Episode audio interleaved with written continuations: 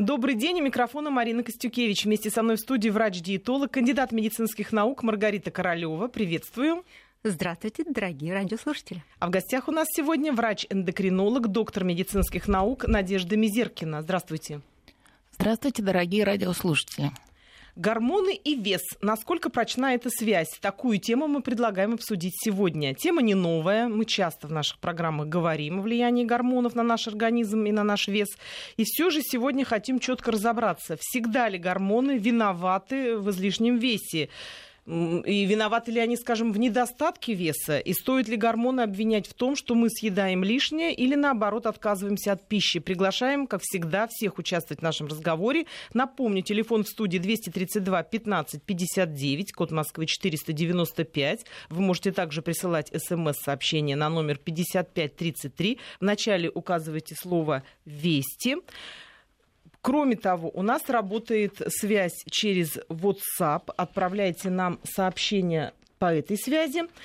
Ну и начнем с того, что, Маргарита, часто люди связывают вес с гормонами. Вот у меня вот гормональная перестройка, у меня вот гормоны сбились, у меня вот гормоны еще что-то там шалят.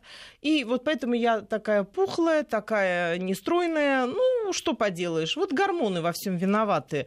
К тебе часто приходят люди с такими объяснениями своих лишних килограммов? Да, Марина, достаточно часто приходят люди, и, как правило, они ищут причины набора лишней массы тела и а, как правило, уповают на те самые гормоны. Причем каким образом? Вот когда-то был гормональный сбой, и были назначены гормоны на короткий отрезок времени, и именно это является, собственно, виновником того, что именно с этого момента э, вес начал набираться. И вот я сейчас такая вот 150 килограммов обусловлена этой причиной. Или а, маму во время беременности а, стимулировали с помощью а, гормональных компонентов, на, наверное, вероятно, а, это тоже является одной из первопричин набора лишнего веса и такой вот предрасположенности, предуготовленности к лишнему весу.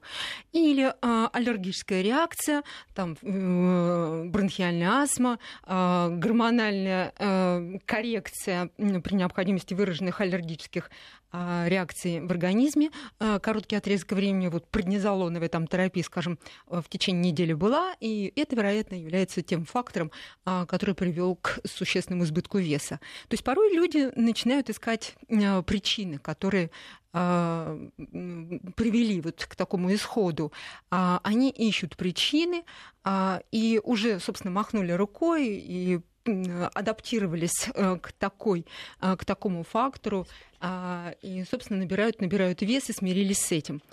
А кто-то ищет, а кто-то ищет э, и э, повод для того, чтобы все-таки изменить в организме все, изменить образ жизни, начать а, рационально питаться, физически заниматься, для того, чтобы с весом расстаться и всем тому доказать, что не в гормонах дело. Но в каждом конкретном случае, безусловно, надо разбираться. Надо просто слышать пациента, надо понимать его историю, его анамнез и тщательно смотреть на а, результаты того обследования, который он на а, консультацию приносит для того, чтобы разбираться не только в анамнезе, но и уже в тех ответных реакциях организма, а, которые обозначены в э, его анализах, в но ну, том обследовании, ты проводит. говоришь человеку, что гормоны здесь ни при чем, или все-таки допускаешь такой момент, что могут быть при чем-то они здесь?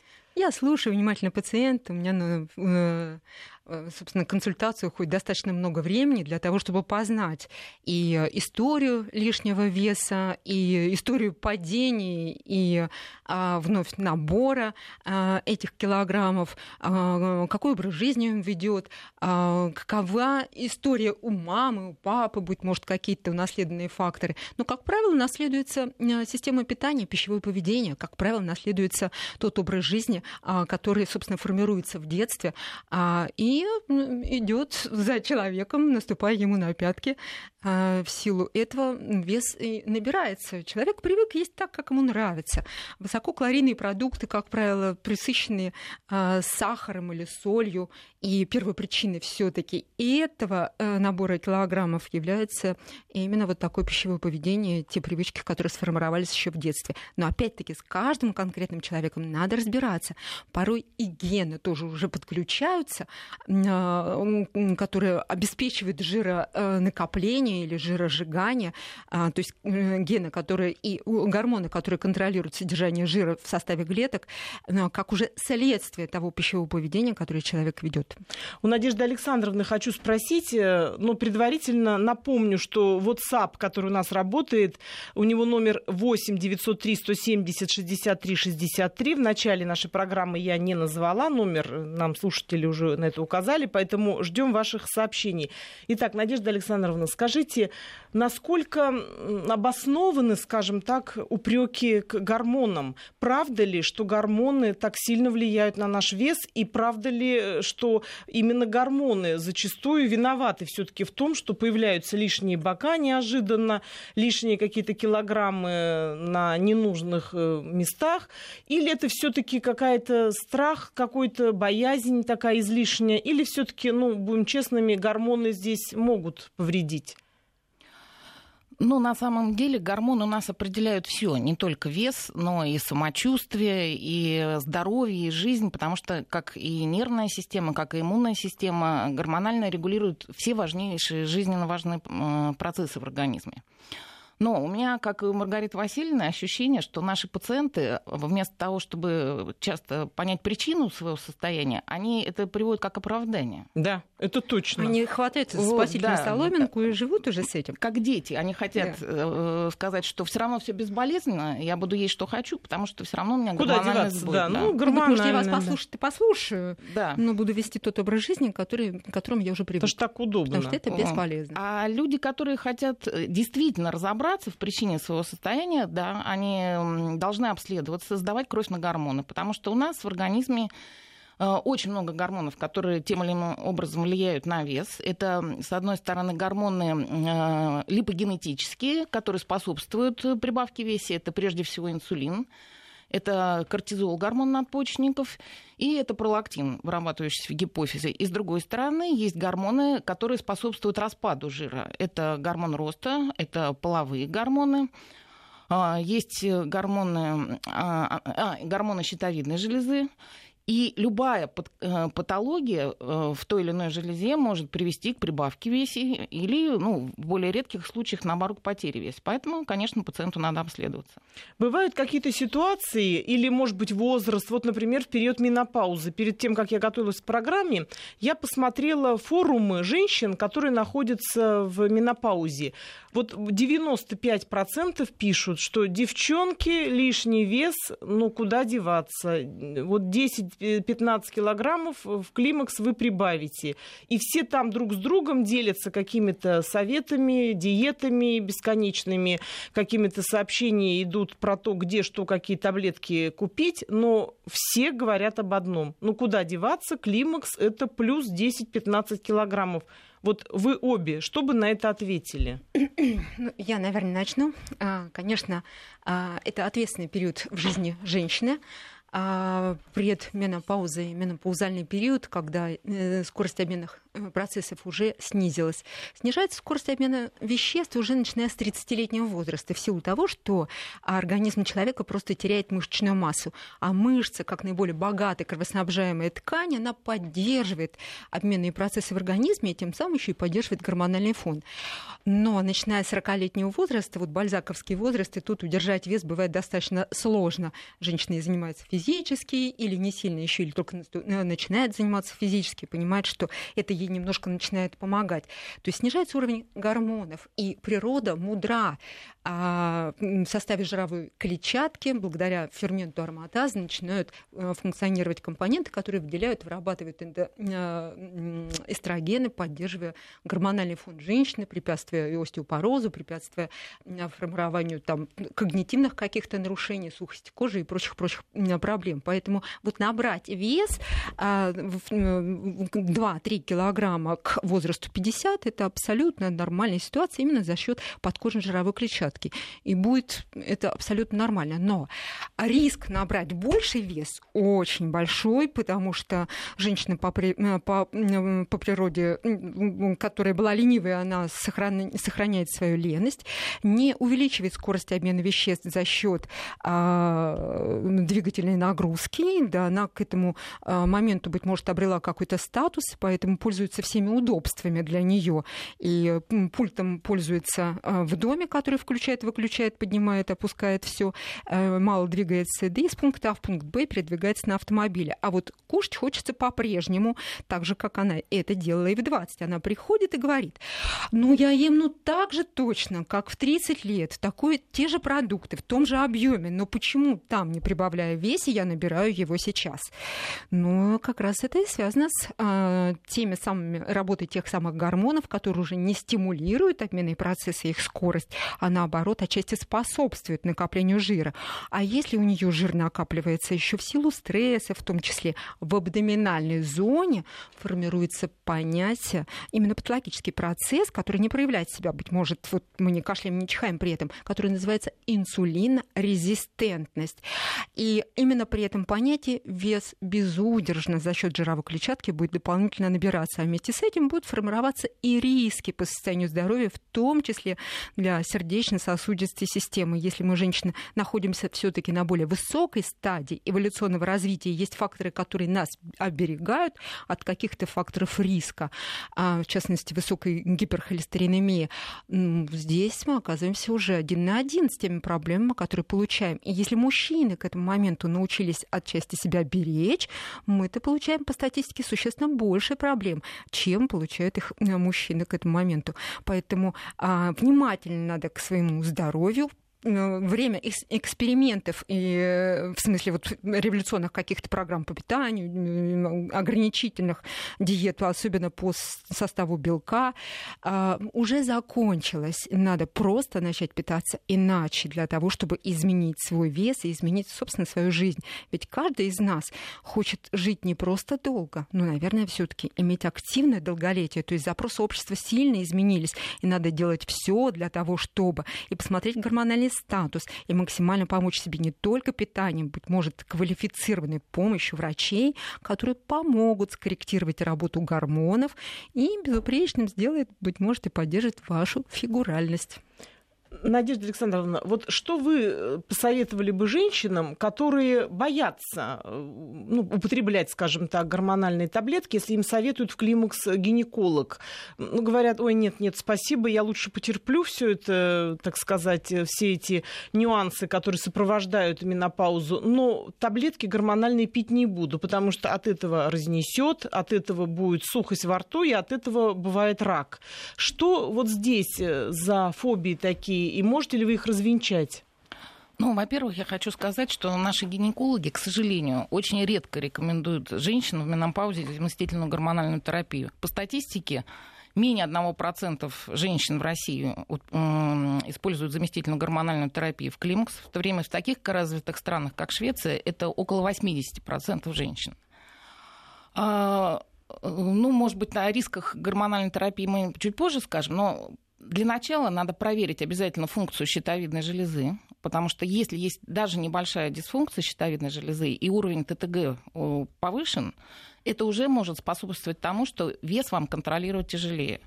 И уж э, в этих случаях терапия эльтироксином абсолютно безопасна, здесь нет никаких рисков.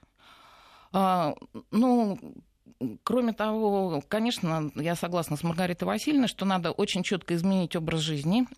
И на сегодняшний день очень много в развитых странах уделяется витамину D. А, то есть дефицит витамина D – это более 80-90% нашего населения, и он напрямую связан с риском развития аллергических заболеваний, с риском развития рака инсулинорезистентности. Из витамина D синтезируются половые гормоны, и дефицит витамина D способствует тоже снижению уровня половых гормонов.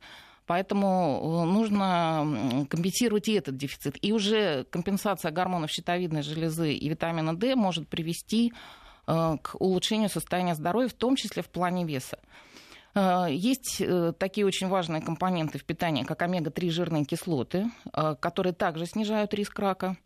Ну, а если говорить о заместительной терапии половым гормоном, то на самом деле риски очень сильно преувеличены, а польза от нее колоссальная. Кроме того, что эта терапия уменьшает клинические э, проявления, ну, практически их ликвидирует, э, клинические проявления менопаузального синдрома, это прежде всего приливы, от которых очень многие женщины мучаются. Э, она снижает риск сердечно-сосудистых заболеваний, это точно доказано всякими международными исследованиями, снижает инсулинорезистентность и поэтому облегчает борьбу с весом, защищает наши кости, что тоже очень важно. Поэтому я, честно говоря, как бы, ну, по крайней мере, всем своим близким, э, ну, однозначно рекомендую такую терапию проводить. Маргарита, сразу вот если омега-3 жиры и D3, это где можно получить, в каких продуктах, или это все таки стоит витаминами именно пита- ну, витамин D, конечно, мы недополучим и составы а, питания в том числе, поэтому особенно период, а, начиная с октября и до а, по май, по сути, включительно, мы должны принимать витамин D3 угу. нам не будет доставать его из состава продуктов питания. Витамин D это а, жирорастворимый витамин, это а, вне всякого сомнения печень трески, который не всем можно в силу того, что это высококалорийный продукт. А так растительное масло, оливковое масло и льняное масло, ну все растительные масла, которые содержат витамин D. А это зерновые, особенно проросшие зерновые витамин D, даже есть в зеленых листовых, вот темно-зеленых листовых овощах. Витамин D много, ну, как я сказала, в, листа... Э, э, в, э, в зерновых, но и в составе продуктов животного происхождения. Яичный желток, мы должны тоже употреблять, не надо игнорировать там витамин да, D. очень часто же да, белок едим, а желток не, поддерживает желток когнитивную функцию, поэтому кто-то с целью снизить массу тела отказывается от желтка и употребляет только белковую часть. Ешьте еще авокадо, вот такой продукт тоже содержит и витамин Е, и витамин D для поддержания э, и гормональной э, стимуляции, поддержания гормонов репродуктивной функции, защиты от стрессов и в то же время э, пополняет немножко наш ресурс по витамину D. Хотелось бы уйти от этой темы. Мне кажется, мы ее очень хорошо раскрыли и перейти. Ну, да, все мы о женщинах, о женщинах. Да, женщинах, о женщинах. Кстати, про мужчин хочется тоже надо поговорить. О мужчинах и о молодежи, потому что очень часто вот мамы жалуются. И, кстати, нам на программу звонят. Вот у меня там сыну 18 лет, он поступает и ест просто тоннами, и при этом худой как щепка, высокий, худой, и вот переживаю, что он не набирает вес. Вот тоже связываю это с гормонами. Тут как можно объяснить, здесь-то гормоны влияют или все-таки надо радоваться этим мамам, этим мальчикам, что ну, он ест э, в три горла, а он все время худой? Или все-таки они не зря бьют тревогу, эти мамочки? Марина, ну здесь в каждом конкретном случае надо, конечно, разбираться, надо обследовать этого молодого человека и посмотреть, прежде всего, и на родителей. Может быть, они такие же точно субтильные, как и он. А, и поэтому от осинки не родятся апельсинки. То есть генетика там... все-таки здесь, да, э, здесь имеет э, смысл. Работа генов, знать. она э, огромное количество генов. И вообще ученые установили, что более 180 есть факторов, которые контролируют наш вес в нашем организме. А, все они работают там группами, индивидуально работают. Надо в каждом конкретном случае, безусловно, разбираться. Надо посмотреть, как работает щитовидная железа у этого молодого человека. Вообще спит он, не спит, физически занимается или нет, в каком режиме время он живет. То есть каждый конкретный случай требует персонализированного подхода, а не а, согласно каким-то стандартам. Мы должны обследовать этого человека и давать ему рекомендации. Только персонализированный подход. Надежда Александровна, вот вы бы что посоветовали в этих случаях? Ну, и, и тут гормоны имеют значение? Да, гормоны, безусловно, имеют значение. Как правило, в большинстве случаев это просто человек, которому повезло по жизни потому что таких немного. Счастливчики. Вот, да, но проверить нужно, как правильно сказала Маргарита Васильевна, это может быть э, гиперпродукция гормонов щитовидной железы, надо исключить тиреотоксикоз.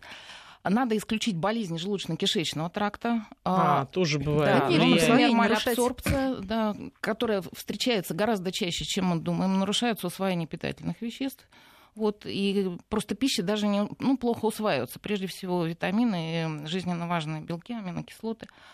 Вот, э, ну, надо проверить надпочечниковую функцию, потому что если это еще сопровождается какой-то слабостью, утомляется, может быть, скрытый дефицит гормонов надпочечников.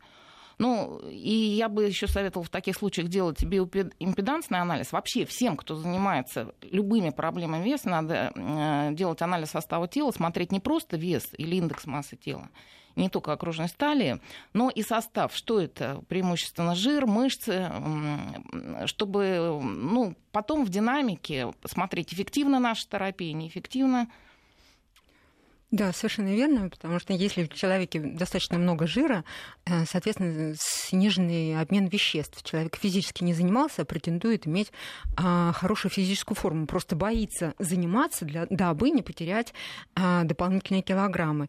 Но, однако, если мы хотим набрать весе, вот недостаток веса надо все таки набирать за счет физической нагрузки. Поэтому умеренная физическая нагрузка обязательно должна присутствовать в жизни этого человека. Ну и также то же самое дробное питание, питанию, после чего он не сразу бежит на беговую дорожку, но, по крайней мере, полежит, посидит, ну, будет поспокойней. А, и а, питание вечером, а, вот ему повезло с этой точки зрения, конечно, ему показано. А в течение дня, ну, чуть более калорийное питание могут быть и небольшое количество сладкого, но в основе все равно, тем не менее, белок, который будут, э, будет э, выстраивать его мышечную ткань. И поэтому вес за счет рельефности, за счет объема мышечной ткани, он, он обязательно сформируется. Спрашивают, без холестерина не усваивается витамин D. А что делать, если повышен холестерин? Это правда, Маргарита? А, но холестерин, холестерину рознь. Надо смотреть обязательно полностью липидную формулу для того, чтобы понимать, за счет какого холестерина, а, плохого или хорошего, повышен общий уровень. Если повышение идет за счет хорошего холестерина, то э, замечательно. Этот холестерин продуцируется для того, чтобы поддержать репродуктивную функцию, защитную функцию от стрессов. Но если холестерин повышен за счет фракции допустим, а, липидов низкой плотности или триглицеридов, вот там, безусловно, надо принимать все меры для того, чтобы э, холестерин снизить именно за счет этих фракций, дабы не было рисков для сердечно-сосудистой системы и генерализованного атеросклероза.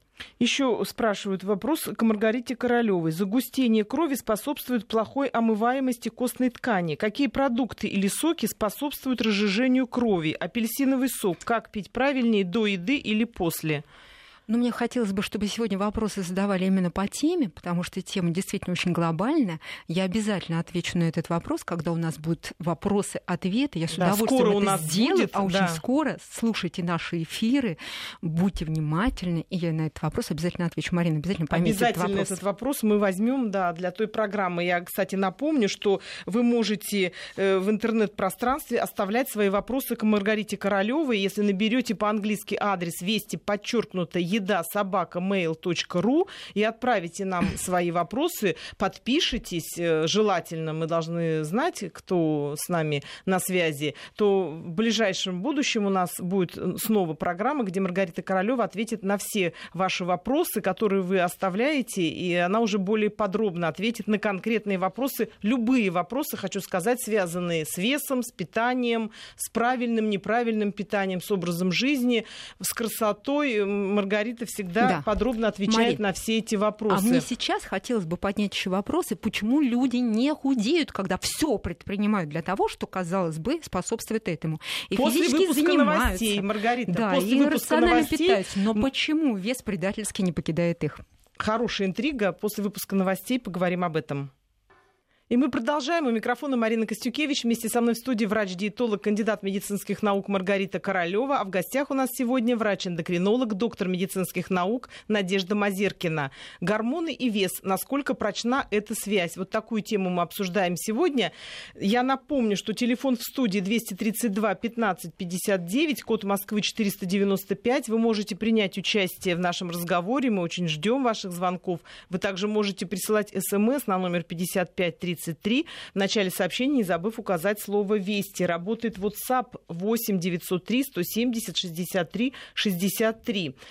Уже у нас есть э, сообщения, и я их потом озвучу, они очень интересные. Но вначале Маргарита э, интригу такую породила интересную. Почему Веста не уходит, хотя, казалось бы, все в норме, да? Все-таки вот об этом хотелось бы, чтобы ты рассказала. Да, нередко действительно бывают люди, которые а, уже выстроили свою жизнь, и она, эта жизнь сильно отличается от того, что было раньше, благодаря чему они набирали вес, и, быть может, высокий вес.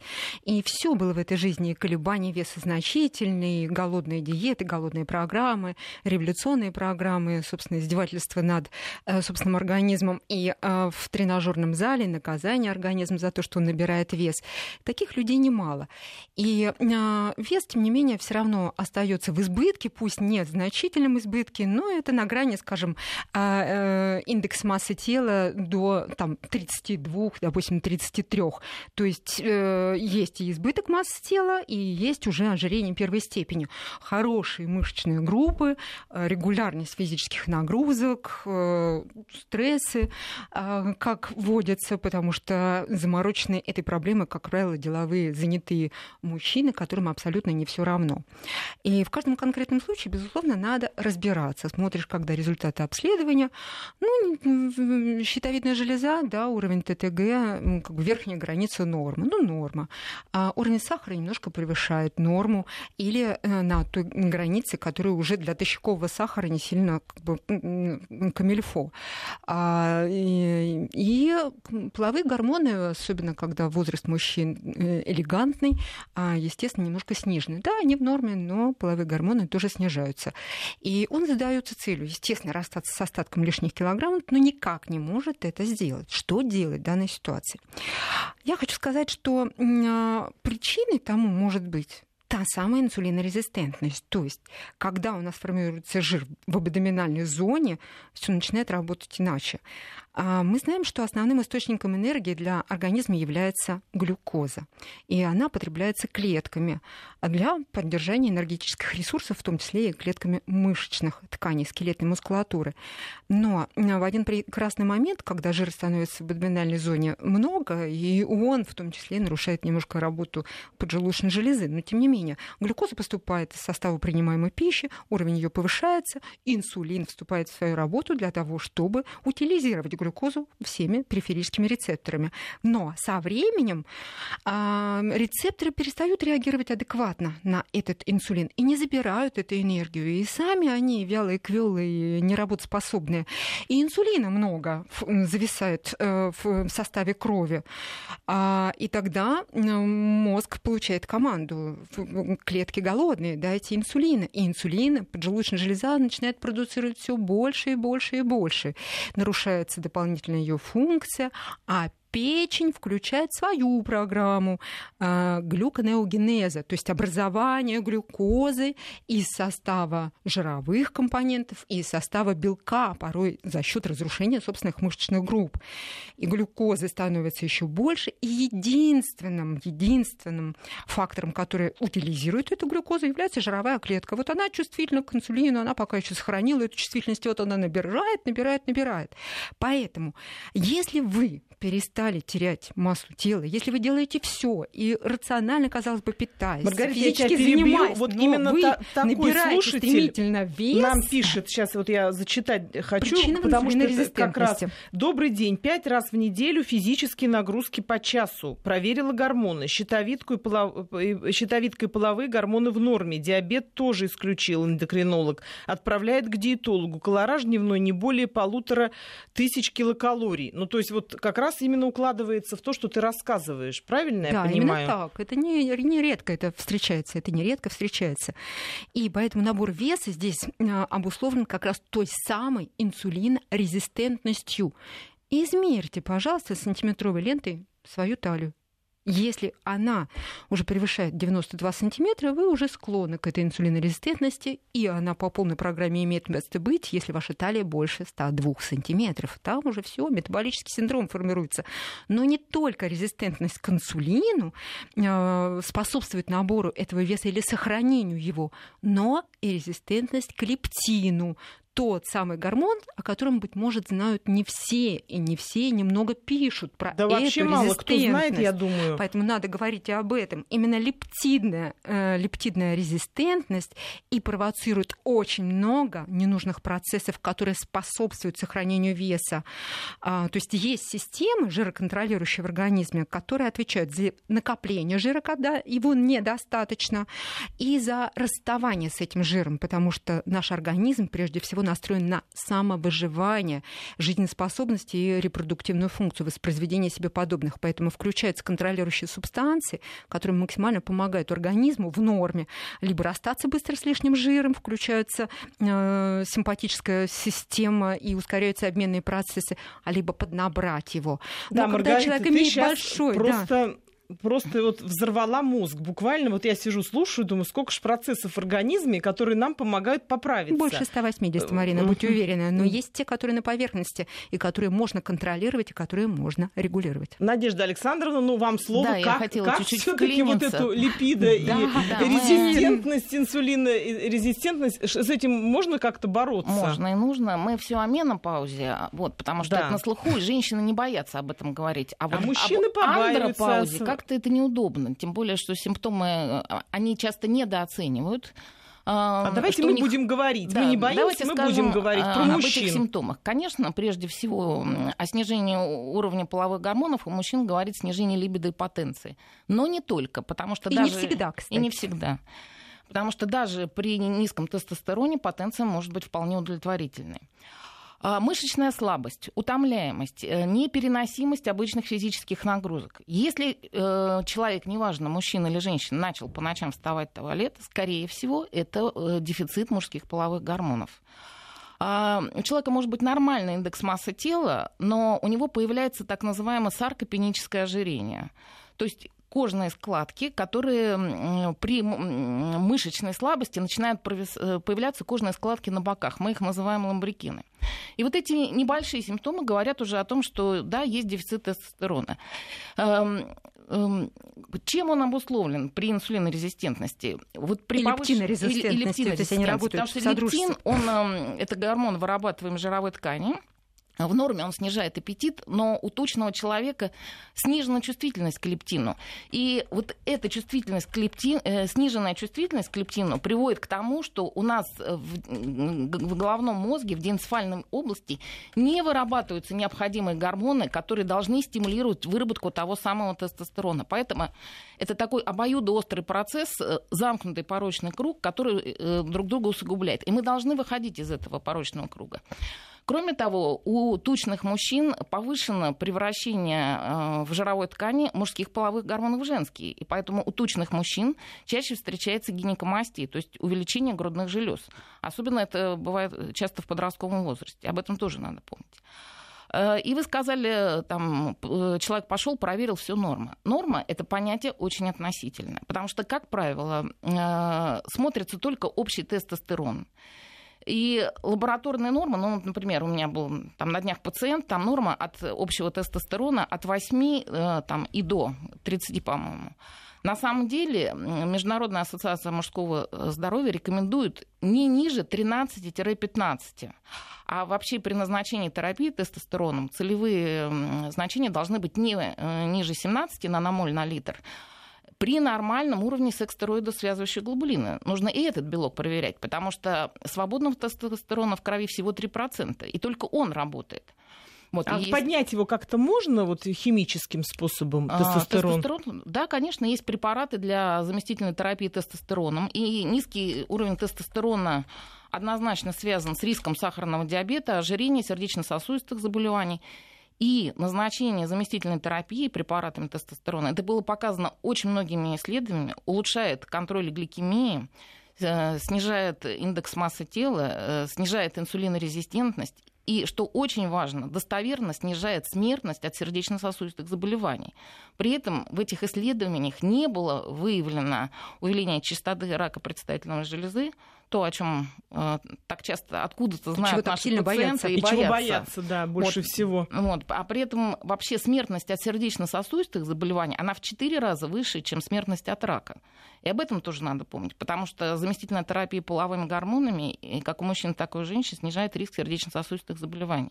Вот э, из Новосибирской области нам пишут мужчины, можно ли убрать жир в паху? Ну, это, видимо, какой-то локальный... Вот это вот пушистость, та самая, которая обусловлена в том числе и пониженным уровнем тестостерона. Пусть даже он в, как в, нормальных, в нормальном диапазоне показателей, но если человек заинтересован в поддержании нормальной композиции тела и соотношения тканей, безусловно, он должен быть озабочен а, ну, как бы, э, тем, чтобы получить э, компетентную консультацию и а, чтобы проводилась адекватная терапия для того, чтобы позволить ему расстаться. Ну, а здоровый образ жизни, не голод, а именно вот рациональное питание дробное позволит ему а, поддержать нормальную массу тела за счет отсутствия поступления ненужных факторов, которые могут только сохранять эту пушистость. И еще вот короткого ответа жду, потому что сейчас мы будем прерываться на погоду. Спрашивают, если человек худой, но при этом огромный живот у мужчины, это может быть с гормонами связано? Да, скорее всего, есть гормональная так. проблема, надо обследовать. Скорее всего, есть инсулинорезистентность.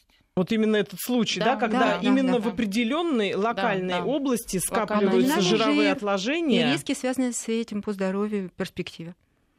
И мы продолжаем. В микрофона Марина Костюкевич. Вместе со мной в студии врач-диетолог, кандидат медицинских наук Маргарита Королева. А в гостях у нас сегодня врач-эндокринолог, доктор медицинских наук Надежда Мазеркина. Гормоны и вес. Насколько прочна эта связь? Такую тему мы обсуждаем сегодня.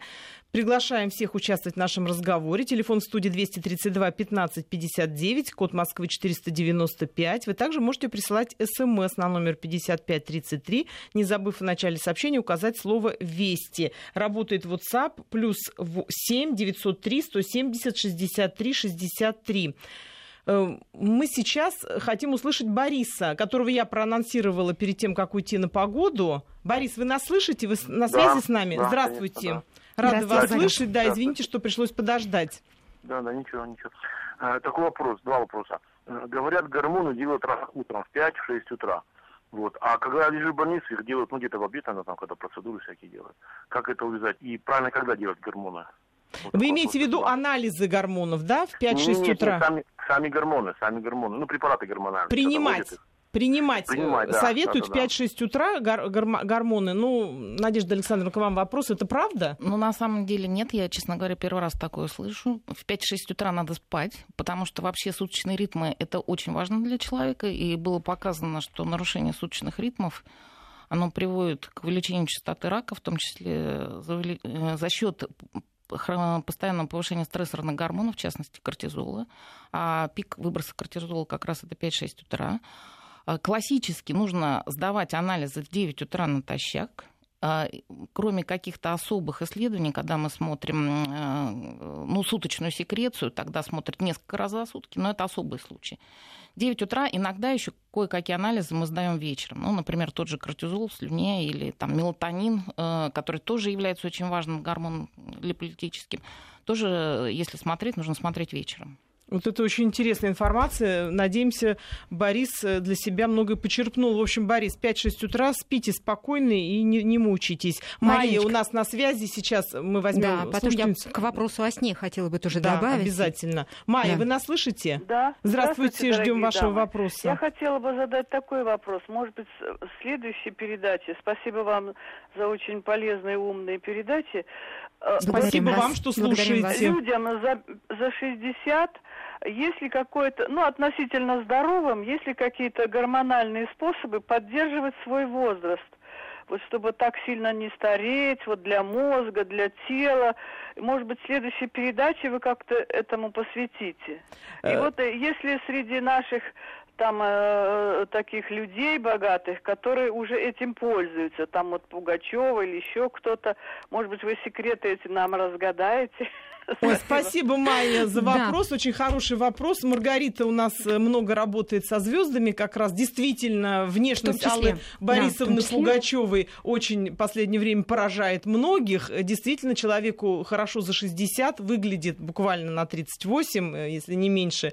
Конечно, всем интересно. И правда Мы обязательно ли, осветим что... эти вопросы. Обязательно, да. Да. И правда ли, Маргарита, что после 60 лет действительно можно употреблять какие-то таблетки гормоны от старости? Да, собственно, можно и нужно. Надо только обследовать человека и назначить все адекватно. Опять-таки, это вопрос персонализированной медицины. То есть вот всем как бы по определенным схемам делать это нельзя. То есть и исключительно индивидуально, когда э, обследование позволяет выявить какие-то нарушения, изменения, а они у каждого из нас есть к этому возрасту, накопилось, что называется. Поэтому коррекция будет нужда. И я думаю, что Надежда Александровна добавит сейчас по этому поводу. Да, тоже какие-то свои мысли. В целом, без подробностей, тоже в клинике, в которой я работаю, мы активно этим занимаемся.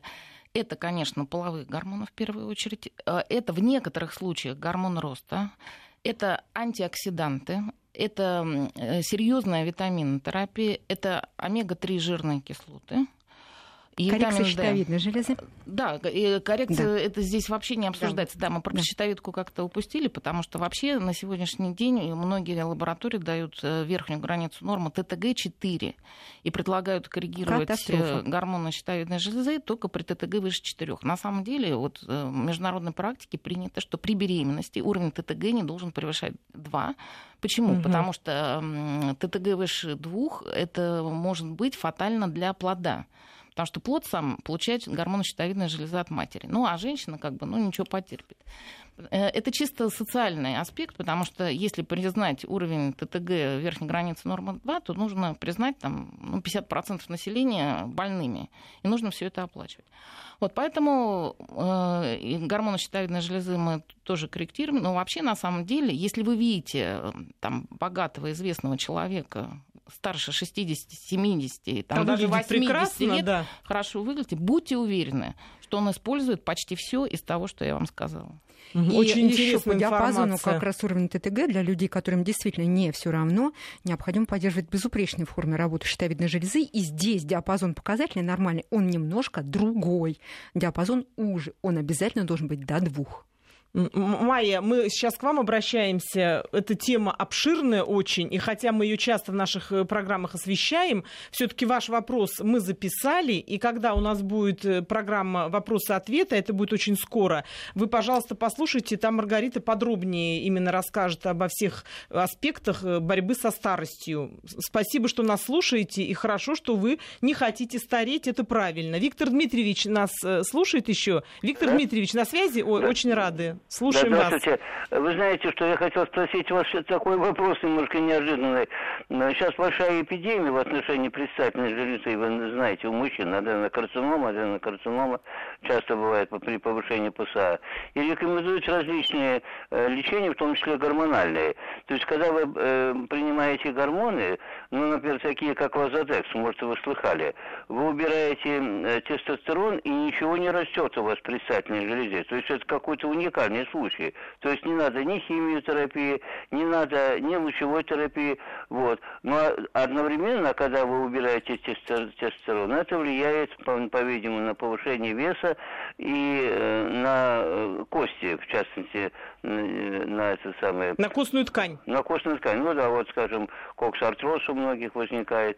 Вот можно с этим как-то бороться, чтобы вообще не возникал ни коксартроз, ни повышение веса? Да, мы поняли ваш вопрос. Надежда Александровна, чудо-таблетка найдена, но с побочными. Правильно я поняла? А, ну, не совсем так. Очень приятно слышать такого просвещенного радиослушателя. Да, у нас э, слушатели Молодцы, очень э, да. да, просвещенные и стремящиеся Комплаентные, узнать как можно как больше. Да.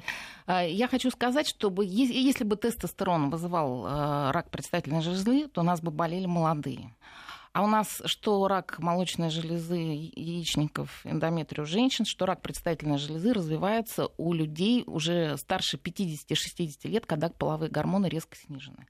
Дело все в том, что уже при развившемся раке предстательной железы на нем есть рецепторы к половым гормонам. И да, антитестостеронная терапия, когда уже есть рак предстательной железы, она может приводить к ремиссии заболевания. Но на сегодняшний день, э, например, та же самая Ассоциация международного мужского здоровья э, разрешает проводить э, у мужчин с излеченным раком предстательной железы заместительную терапию препаратами тестостерона через год ремиссии заболевания при уровне ПСА ниже 4, ну и при некоторых других условиях. То есть доказана достаточная безопасность препаратов тестостерона в плане стимуляции риска рака предстательной железы. И я хочу сказать, что э, ожирение, инсулинорезистентность это гораздо более высокие факторы я риска как раз тоже хотела да, добавить предстательной по железы, поводу. чем э, уровень тестостерона. Потому что при ожирении в жировых клетках уже не пряники лежат. Это очень агрессивные канцерогены. М, и да. мишенью для мужского здоровья является именно предстательная железа. Вот для атаки вот этими свободными радикалами. Поэтому э, здоровое питание, рациональная э, нагрузка физическая не та, которая является сверхнагрузкой. Все должно быть умеренно, но регулярно позволит вам однажды расстаться и с рисками по состоянию здоровья. Эльвира Игоревна у нас на связи. Ох, Эльвира Слушаем Игоревна, вас. так хочется много всего Да. сказать, быть может, полезного для Да, да. всех. Эльвира Игоревна, слушаем вас. Э, Здравствуйте. Здравствуйте. Здравствуйте, Добрый Эльвира день. Игоревна. Будьте добры, ответьте мне на вопрос, если сможете, конечно. Вот во время климакса доктор, гинеколог отказал в гормональном лечении мне, потому что варикозное расширение вен. Больше об этом я ни ви- нигде не слышу. И кто ли этим вопросом не занимается, никогда на это внимание не, женщина не обращает. Спасибо, поняли вопрос. Надежда вопрос. Александровна, что бы вы здесь сказали? Отказывают в гормональной терапии из-за варикоза. Правильный подход? А, ну, не совсем правильный, потому что вообще как бы показано, что гормональная терапия может увеличить, риск тромбоэмболии легочной артерии. А, э, Если у больной есть тромбы, даже как бы клинические сияния проявляющие, особенно это касается м, тромбоза глубоких вен голени, да, нужно к такой терапии относиться с осторожностью, может быть, ее не назначать, может быть, ставить кава-фильтр. То есть, в общем, ситуацию надо решать конкретно в каждом э, случае. Но если гинеколог заметил на ноге небольшое расширение вены там, или сосудистую звездочку, и на этом основании отказал, то это неправильно клинически. Ну, вообще к флебологу надо сходить, да? Да, надо грамотно проконсультироваться. обследоваться м, у специалиста. Это все индивидуальные случаи. Нельзя сказать, что это однозначно противопоказание. А К однозначным противопоказаниям терапии у женщин является тромбоэмболия легочной артерии и активный рак э, эндометрия или молочных желез. Все остальное можно сочетать. К сожалению, наша программа завершается. Многого мы еще не сказали, но слушайте нас дальше, и вы многое узнаете, потому что мы все ваши вопросы сегодня, которые не прозвучали, записали. Маргарита на них ответит. Всего хорошего, до свидания. Здоровья вам всем и безупречной работы ваших гормонов. Слушайте нас. Удачи!